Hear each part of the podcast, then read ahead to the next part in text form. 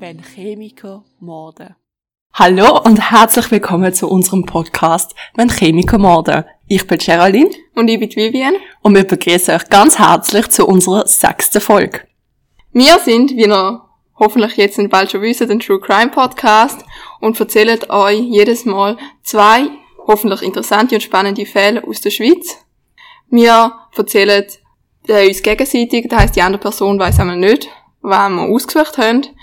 Wir reagieren darauf, je nachdem vielleicht auch ein bisschen unpassend, aber das ist natürlich nie böse gemeint und wir wollen natürlich weder der Familie von der Opfer noch gegen die Opfer irgendwas Schlechtes reden und es ist natürlich auch so, auch wenn man zum Teil Täter sozusagen verstehen, ist natürlich nicht so gemeint, dass man einverstanden sind mit dem, was sie gemacht haben.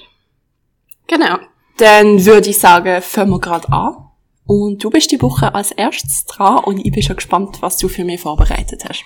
Ja, die Woche fange ich wieder an und ich habe einen Fall, ähm, er heißt Fall Marie. Hast du davon gehört? Nein. Er hat im Wattland gespielt und er ist relativ neu. Also ist noch nicht so lange her. Das heißt? Also es ist 2013 passiert, aber verurteilt, also endgültig verurteilt worden ist er erst Anfang von dem Jahr. Also, der Fall, es geht um eben 19-jährige Marie. Sie ist Pfarrerstochter und hat, ist eine Lehrmacher auf einem Golfplatz.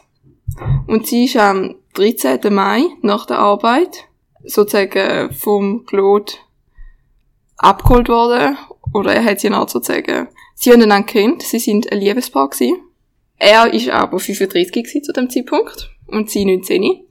Sie haben sich im Internet kennengelernt, aber es ist, also eine intime Beziehung gehabt.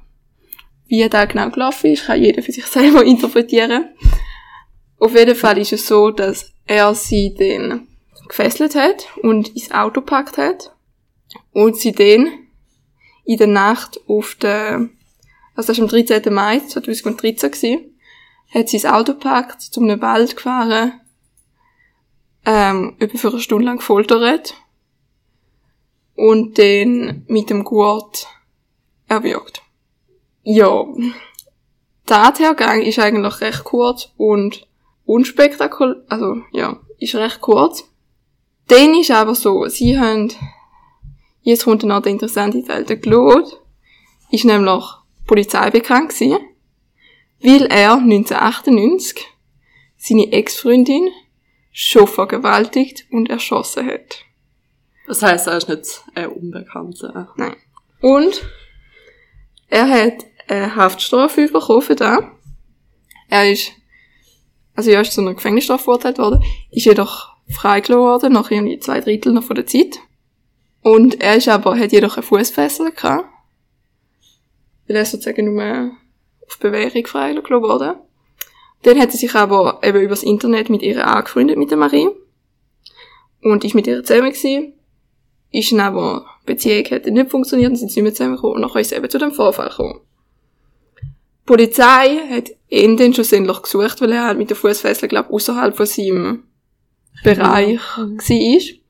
Er hat dann aber die Fußfessel zu einem gewissen Zeitpunkt ab, irgendwie können abnehmen. Und ist sozusagen geflüchtet. Es hat dann eine wilde Verfolgungsjagd gegeben, wo er dann aber sozusagen in einem halben Unfall gestoppt worden ist. Also sein Auto ist, glaube ich, überschlagen. Was ja so schlimm ist. Und dann haben sie ihn festgenommen. Und eigentlich haben sie ihn, glaube ich, mehr Nummer gesucht, wegen einer Art, weil er halt Fußfessel dingselt hat. Er hat ihn aber der Polizei direkt und offen gestanden, dass er die Marie umgebracht hat und hat sie dann auch zu der Leiche geführt. Also, er ist da, ja, recht offen gewesen. Ich glaube, der hellste. Ja. und dann ist halt, ja, zu, vors Gericht gekommen, wo dann die grossen Diskussionen erst angefangen haben, weil sie haben halt, die Frage war halt, was du jetzt zu dem, oder was Urteil ist. Nur zu den Details, Details von, von der Beziehung und auch von der Tat werden nicht alle bekannt gegeben, wegen der Familie vom Opfer. Sie, ja, also mega viel von dem Fall ist eine Art noch unter Verschluss und wird wahrscheinlich auch immer so bleiben. Auf jeden Fall ist er dann 2016, glaube ich, das erste Mal vor Gericht gestanden. Und dann hat eben Diskussion angefangen, ob er jetzt eine lebenslängliche Freiheitsstrafe soll bekommen oder ob er halt therapierbar ist. Ein grosser Entscheid oder grosser Punkt in dieser Entscheidung ist natürlich gewesen, dass er 1998 schon mal jemanden umgebracht hat. Auf ziemlich die gleiche Art und Weise. Und dass anscheinend eben die Strafe oder das Gefängnis sollte ja dir noch Zeit geben, um darüber nachzudenken und sehen, dass du falsch gemacht hast und so. Dass du das bereust. Genau. Und das ist, hat offensichtlich bei ihm nicht funktioniert. Er ist dann das erste Mal zu einer lebenslänglichen Freiheit im März 2018 zu einer lebenslänglichen Freiheitsstrafe verurteilt worden. Aber die ist dann wieder aufgegeben worden. Da, weil angeblich die gesetzlichen Voraussetzungen für die lebenslängliche Verwahrung nicht erfüllt sind. Und somit ist der Fall erneut ans Gericht gegangen, weil natürlich hat er viel Medienpräsenz gehabt und nachher ist er natürlich auch einfach, haben ihm seine Anwälte gesagt, dass es einfach wegen der Medien ist und so, dass sie halt so verurteilt haben, dass das Gericht und die Schweiz gut dasteht. Aber der Claude hat sich nicht geholfen, indem er geredet hat, weil er hat so Sätze, so Sätze gesagt wie, er könnte ja einen guten Freund töten, wenn er, wenn er sich, wenn er ihn verarschen würde. Und so Sätze sind ihm natürlich zum Verhängnis geworden, weil, ja, auch wenn es natürlich das Kantonsgericht den Fall neu aufgerollt hat und wieder extrem viel Therapeuten und Ärzte und weiß ich nicht, wer befragt hat, ist halt eben durch das, dass er schon mal getötet hat, haben sie, haben sie eben dann einfach sozusagen narzisstisch und dass er noch keine gesunde Persönlichkeit hat. Also sie haben gesagt, er hat eine schwere chronische Störung, eine psychopathische Persönlichkeitsstörung, sexueller Sadismus und ja, und er ist halt so, weil er hat noch die Opfer zuerst in Todesangst versetzt, bevor er es dann überhaupt umgebracht hat. Also er hat halt sozusagen gequält. Die Sachverständiger sind sich jedoch nicht in allen Punkten einig gewesen, weil sie haben halt seine Persönlichkeitsstörung sie, sie, ja, sie sind halt nicht ganz auf der gleichen Meinung gewesen, weil halt extrem schwierig ist, zum Persönlichkeit von einer Person klar zu identifizieren. Aber sie haben dann Anfang 2019 veröffentlicht und entschieden festgehalten, dass aufgrund von der beiden psychiatrischen Gutachten davon ausgehen werden, dass der Verurteilte keine Therapie zugänglich ist und dass einer von den Experten sogar auf lebenslängliche Untherapierbarkeit und der andere auf Untherapierbarkeit für mindestens die nächsten 20 Jahre gesagt hat. Und dann haben sie sie zusätzlich zur lebenslänglichen Freiheitsstrafe und auch nicht auf Verwahrung zulässig ist, weil er eben ein Täter ist, der wieder könnte etwas machen. Ich habe jetzt noch lebenslange Verwahrung sozusagen angeschaut, weil eben, das ist sozusagen das Hauptthema in dem Fall. War das da, um was das es genau geht, also, weil da ist die ganze Diskussion gewesen, soll man ihn jetzt lebenslang verwahren oder nicht? Weil gerade bei ihm, wo er halt schon mal einen Mord begangen hat, ähm, es ist so, wie du vielleicht weißt, und auch immer in den Filmen und Serien, in den USA können Haftstrafen von über 100 Jahren ausgesprochen werden. Also, ja, lebenslang eigentlich. Ähm, egal wie alt das der Täter ist und ja, er ist einfach für den Rest vom Leben im Gefängnis. In der Schweiz ist das aber anders. In der Schweiz ist für besonders schlimme Verbrechen wie Mord oder Völkermord eine lebenslängliche Freiheitsstrafe zu versetzen, doch das bedeutet nicht lebenslang. Sondern nach 15 Jahren, in, man, in ein paar Fällen sogar nach 10 Jahren, wird eine bedingte Entlassung möglich.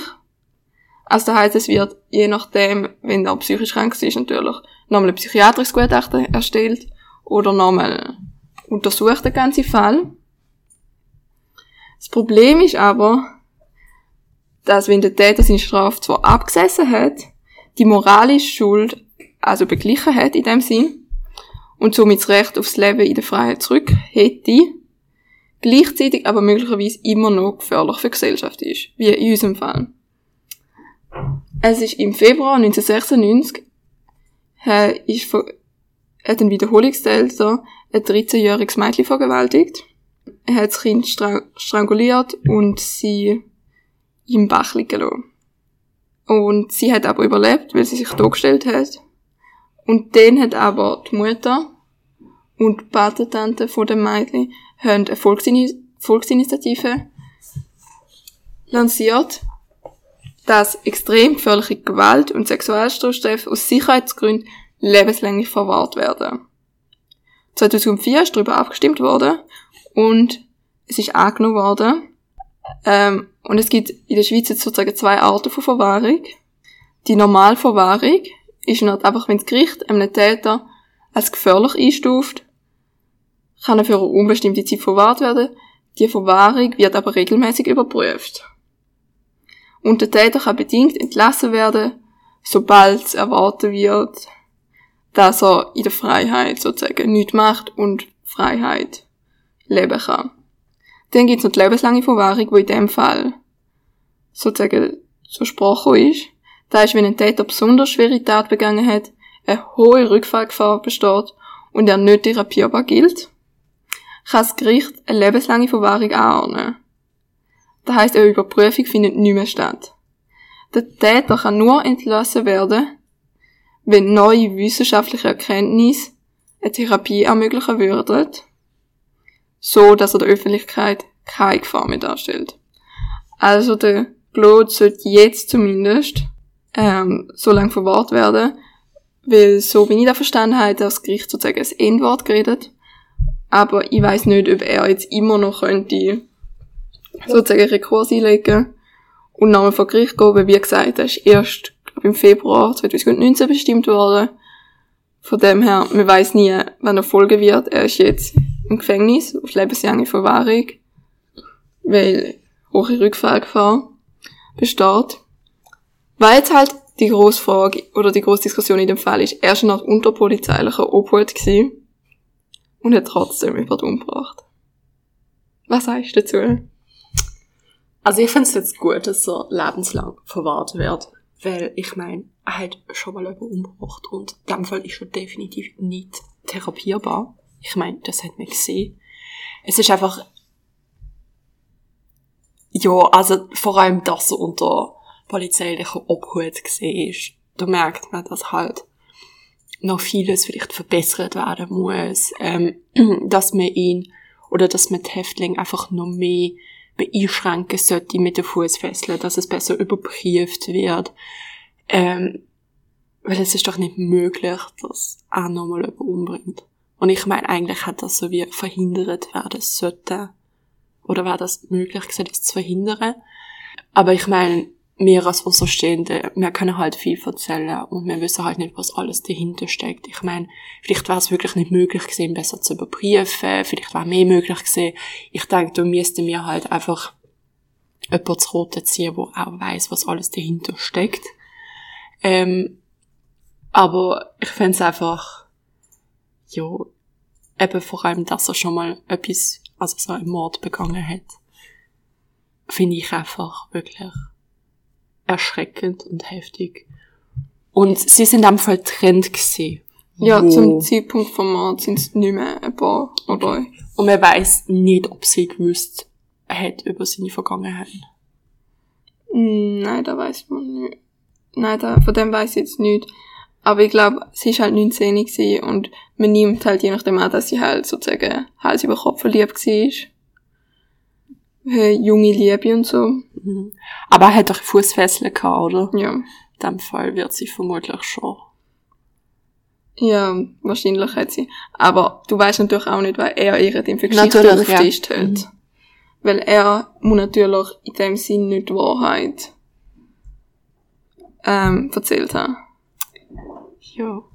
Und ich meine, es gibt ja viele, wo auch auf so Typen stehen, wo halt so der Bad Boy halt yeah. darstellen und wir haben ja auch, ich weiß nicht, ob du dich an die Folge erinnern kannst von Mordlust, wo sie jemandem geschrieben haben, wo im Gefängnis war. Ah, ja. Und da hat halt auch gefunden, dass auch mega viele Briefe bekommt, auch von Frauen, die halt an ihn interessiert sind, weil sie halt auf so Bad Boys stehen. Und ich meine, vielleicht ist das ein Faktor gewesen, wir weiß es nicht. Ähm, ich will ja gar nicht unterstellen, dass sie so eine gesehen ist. Überhaupt nicht. Aber. Aber ja, du hast recht, das ist ein bekanntes Phänomen, dass Frauen halt eher so auf Bad Boys stehen oder auch eben Leute, die im Gefängnis sind, halt so eben Liebesbrief schreiben. Auch wenn es die Personen auch gar nicht kennen. Ich weiß nicht, woher das da genau kommt. Und, aber, ja, ihr, sie ist halt wirklich jung und er ist halt, in ihm bei wird auch viel einfach nur jugendliche Na Naivität sein.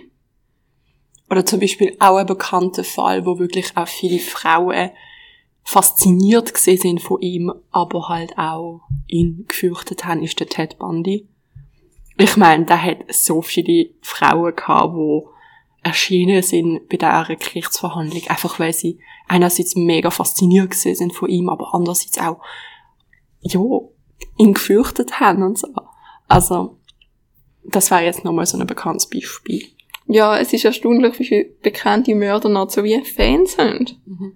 Die sind extrem beliebt. Ja, das ist für uns zumindest ein unverständliches Phänomen. Absolut, ja. Aber wenn jemand von euch das versteht oder ihr mit, mit dem mitfühlen könnt, dann meldet euch doch. Wir sind sehr gespannt, weil eben, wir verstehen da wirklich nicht. Ich denke, es ist halt schwierig zu verstehen, was andere Personen fühlen. Oder wie sie das sehen. Aber nur zu dem, was du vorher gesagt hast, ich denke, es ist natürlich schwierig, um so Personen genau untersuchen, weil mit der Fußfessel hast du natürlich nur den Standort. Und was du an dem Standort schlussendlich machst, ist ja, ja. ja und sie mü so, du müsstest sozusagen 24-7 über auf seiner Seite haben. Und niemand ist einfach rein aus Kostengründen nicht möglich. Absolut, ja.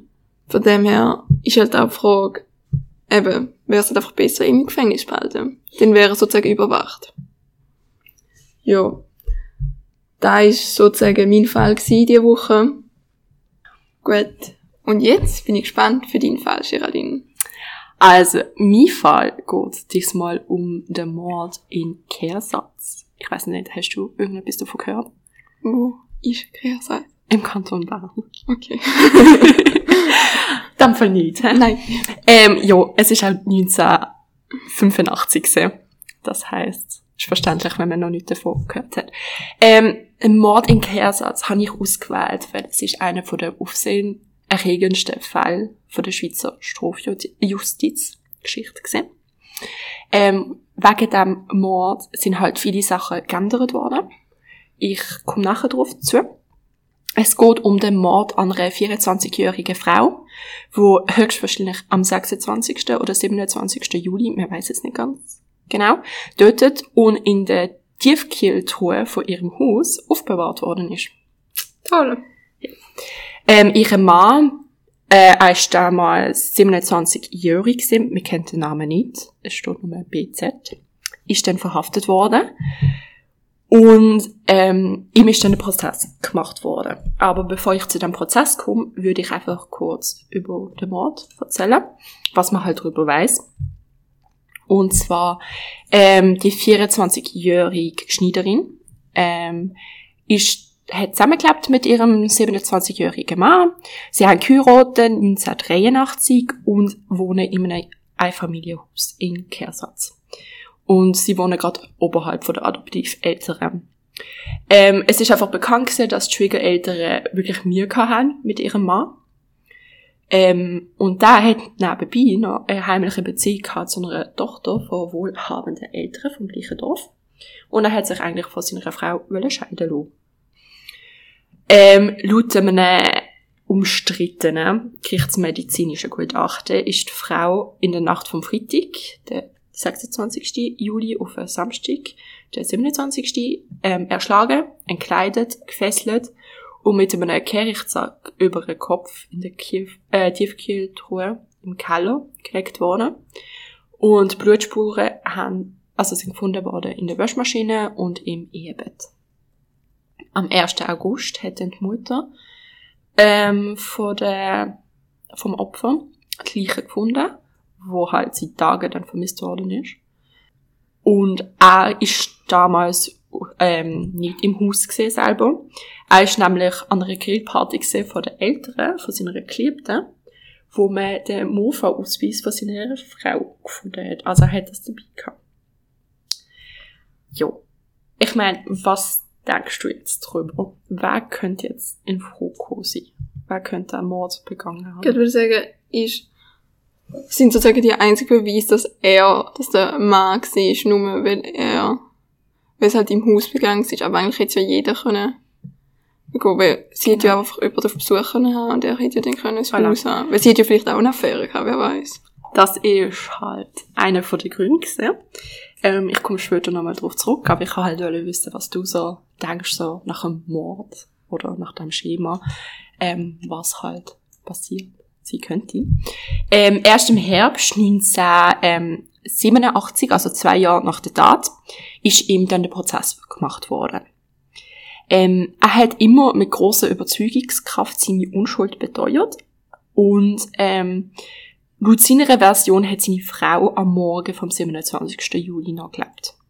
Sie haben am Abend, also am Abend vorher, haben sie Toast Hawaii gegessen, was nachher wichtig ist. Und sie sind dann zusammen ähm, geschlafen. Am, am Samstagmorgen ist sie dann mit ihrem Mofa nach Bern gefahren, was auch wichtig ist, um halt Einkäufe zu erledigen, weil sie nachher in die Ferien gegangen sind. Oder sie wären gegangen. Eine Zeugin hat auch gedacht, dass sie dort äh, gesehen worden ist, also hat sie ausgesagt, ähm, weil sie hat das auch gesehen und ähm, sie hat sich anscheinend in einem Kaffee mit ihrem Mann treffen, aber da ist dort nie angekommen. Ähm, auch die Zeugen haben gesagt, dass er dort nie gesehen ist. Jedenfalls ist ihm vorgeworfen worden, dass er seine Frau ähm, in der Nacht auf den 27. Juli in ihrem Bett mit einem Hammer oder einem ähnlichen Gegenstand, also die Tatwaffe ist auch nie gefunden worden, erschlagen hat. Und dann halt die Leiche im Gerichtssack deponiert hat und gefesselt und in die Tiefkühltruhe. Dann hat er ähm, die Blut oder dann hat er sollte die Blutspuren beseitigen und ähm, anscheinend haben die Eltern gesagt, dass er am Morgen, also vom 27. dabei gesehen worden ist, wie uns der Keller reinigt, sowie Blutspuren auf der Matratze vom Ehebett in die Maschine, also in die Waschmaschine, hat wieder reinigen. Ja, und mir hat halt, als Tatmotiv hat man gedacht, weil er halt mit seiner Geliebten hat wollen zusammenziehen und aus finanziellen Gründen, Gründen keine Scheidung hat können auf sich lassen oder das halt einfach nicht hat könnte finanzieren, er von der Lebensversicherung von seiner Frau profitieren. Ähm, nach heftigen Diskussionen sind zwei Gutachten vom Gerichtsmedizinischen Institut Bern ähm, konsultiert worden. Im ersten hat es geheißen, dass im Magen von der Frau nichts vorgefunden worden ist, also keine Überreste vom Toast Hawaii. Und im zweiten hat man aber dann gesehen, dass es Spuren gehabt. Also man hat Rückstand von Beeren, Protein und Getreide können nachweisen. Ähm, die beiden Gutachten sind halt später von vielen Seiten kritisiert worden. Ähm, man hat auch gemeint, dass die Gutachten willentlich, also gefälscht worden wären, um halt den Todeszeitpunkt mit Bestimmtheit auf die Nacht vom 26. zu legen. Damit halt praktisch nur der Mann als Täter in Frage kommen würde. Am 4. Dezember ist er dann ähm, ist er für schuldig befunden worden und zu einer lebenslangen Zuchthausstrafe, also Gefängnis, ähm, verurteilt worden. Er ist dann in Strafanstalt Thorberg überführt worden. Jetzt, äh, meine Frage an dich. Was haltest du davon? Also, haben Sie irgendwelche Beweise, dass er es war? Sie haben nur Indizien, also sprich, keine richtigen Beweise.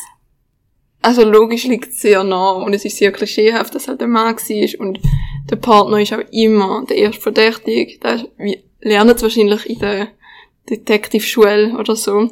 Aber, aber es ist jetzt gleich, Vermutung ist natürlich schon da, dass er es war.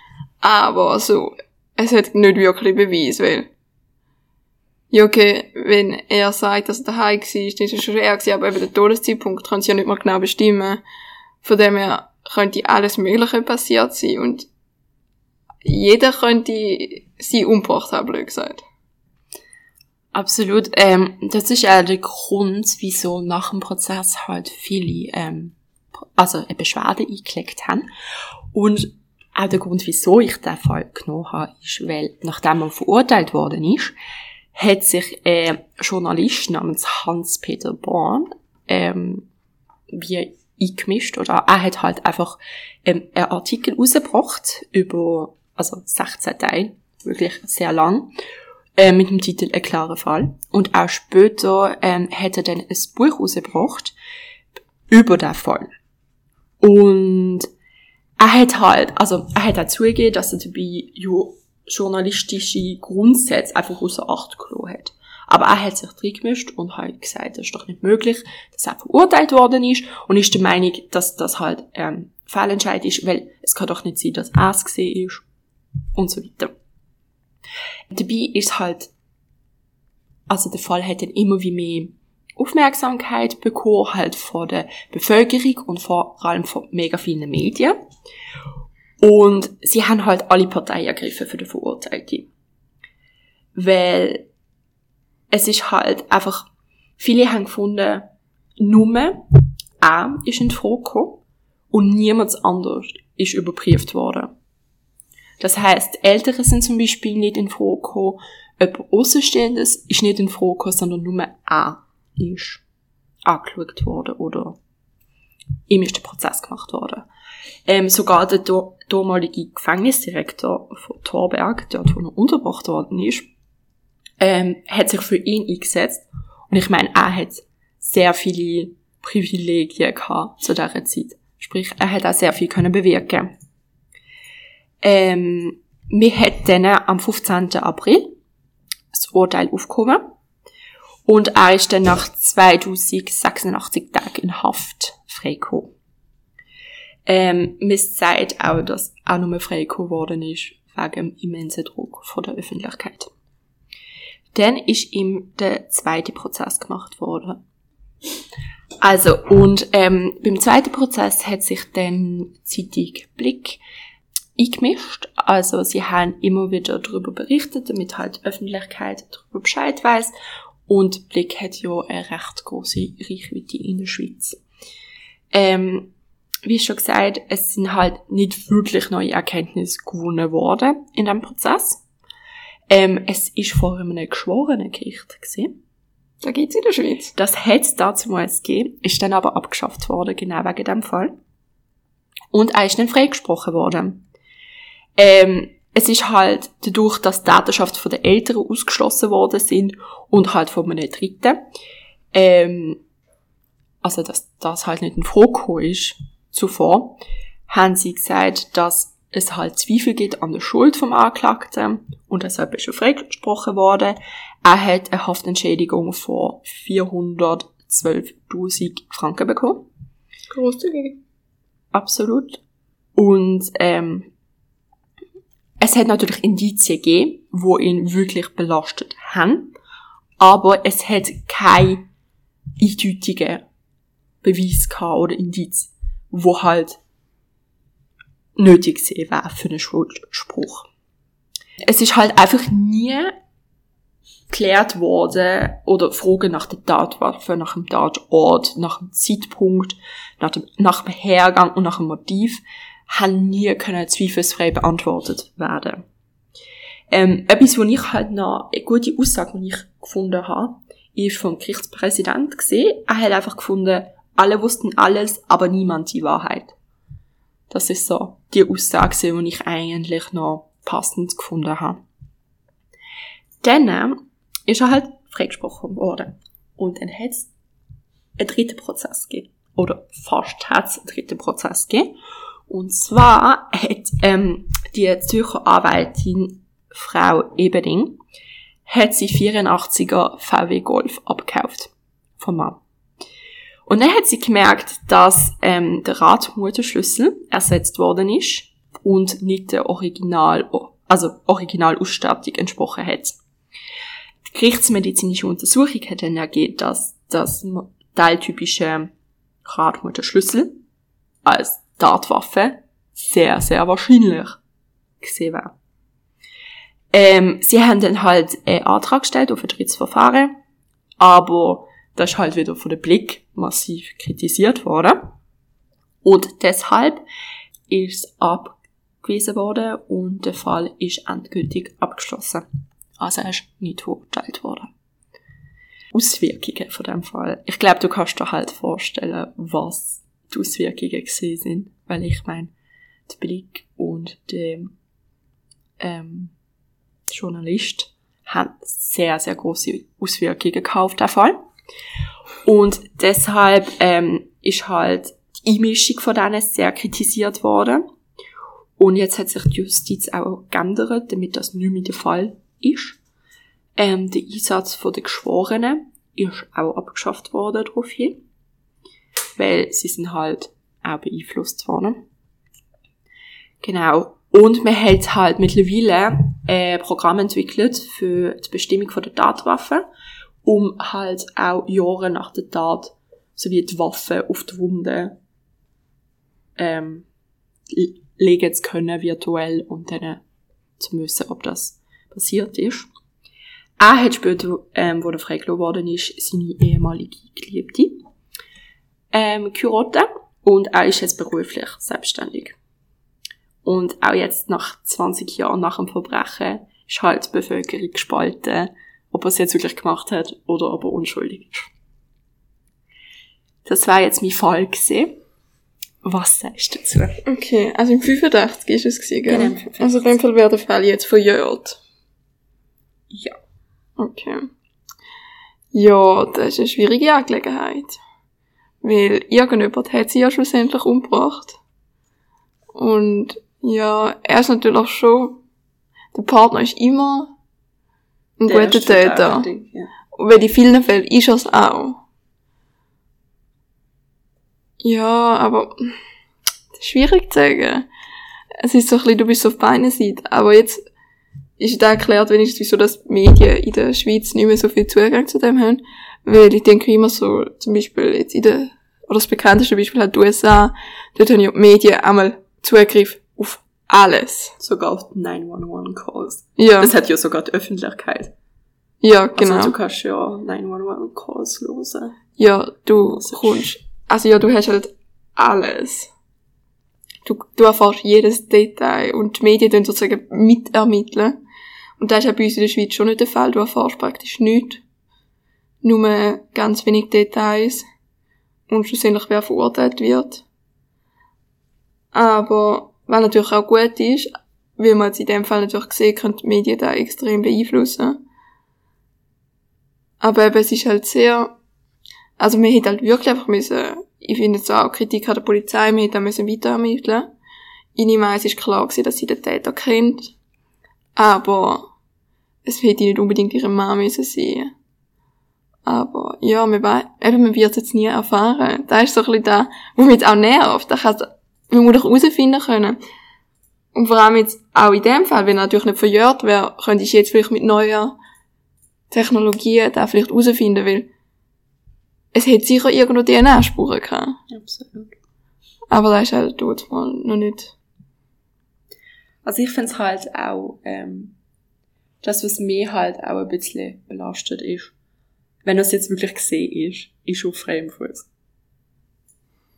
Also weißt du, was ich meine? Ja, Aber natürlich, wenn es halt wirklich nicht gesehen ist, dann, ja, verstand ich halt alle Punkte von wegen, dass niemand anders in Frage gekommen ist, dass eigentlich nur der Prozess gegen ihn gemacht worden ist.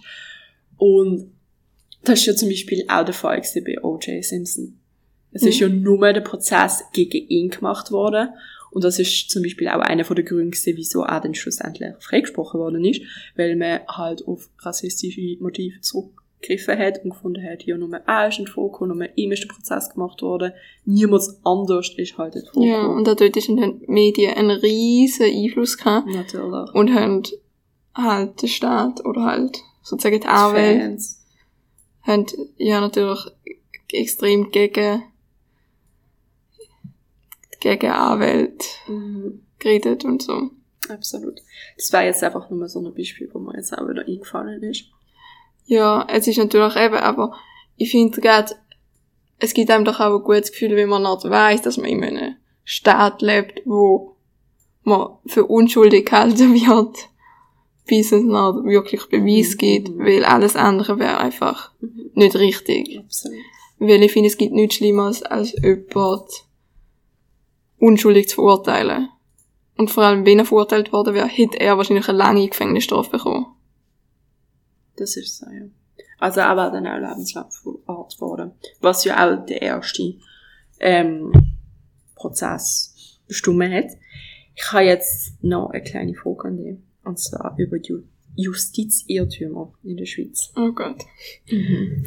Und zwar, was denkst du, wie viele ähm, Strafurteile oder Befehle sind bei einer Wiederaufnahme aufgehoben worden zwischen 1995 und 2004 in der Schweiz? Also wie viele Fälle das wieder aufgenommen worden sind, oder? Genau, und dann aufgehoben worden sind. Also, Aha, und Verurteilt, aufgehoben. Okay. genau. Ähm, 300. nicht schlecht, ähm, 237 sind es gesehen. Und von denen sind es zwölf Fälle gesehen, wo ein Strafmaß von mehr als zwei Jahren Gefängnis ähm, verurt also verurteilt worden ist. Ähm, ein Fall, wo ich schon besprochen habe, ist halt der Fall von Werner Ferrari gewesen. Er ist ja verurteilt worden wegen fünffachem Kindesmord, aber das Einzige, was er wirklich beteuert hat, ist der eine Mord vom einen Mädchen. Und ähm, dort ist er halt dann auch freigesprochen worden, was aber nichts geändert hat, weil er schon, ja, wegen vierfachem Kindesmord verurteilt worden ist. Aber es war jetzt so ein Beispiel gewesen. Ich finde auch, solange es gute Beweise gibt dafür, dass jemand wirklich unschuldig ist, finde ich es auch gut und recht, dass jemand freigesprochen wird. Was mich dann einmal immer nervt, ist halt, wenn dann jemand freigesprochen wird, weil jemand irgendeinen Buchstaben, irgendeinen Namen vergessen auf irgendeinem Protokoll oder irgendeinem Dokument und dann wegen so, wegen irgendeinem Rechtschreibfehler oder so freigesprochen wird, wo ja auch viel zu oft passiert. Aber nicht bei uns. Nein, bei uns geht das nicht, aber allgemein jetzt auf der Welt. gesehen. Absolut, ja. Gut. Ich glaub's denn. Was das gesehen mit unserer sechsten Folge?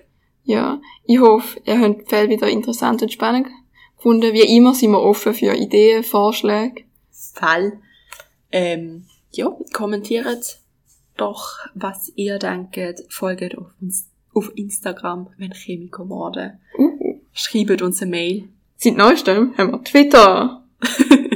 Wenn Chemiker morden Podcast. Genau, also wir sind mittlerweile auch auf Twitter zu finden. Wir, folgen, äh, wir freuen uns natürlich auf jeden, wo uns was hinterlässt, Rückmeldung gibt. So. Jo. Wir freuen uns. Bis nächstes Mal. Tschüss! Tschüss, Leo.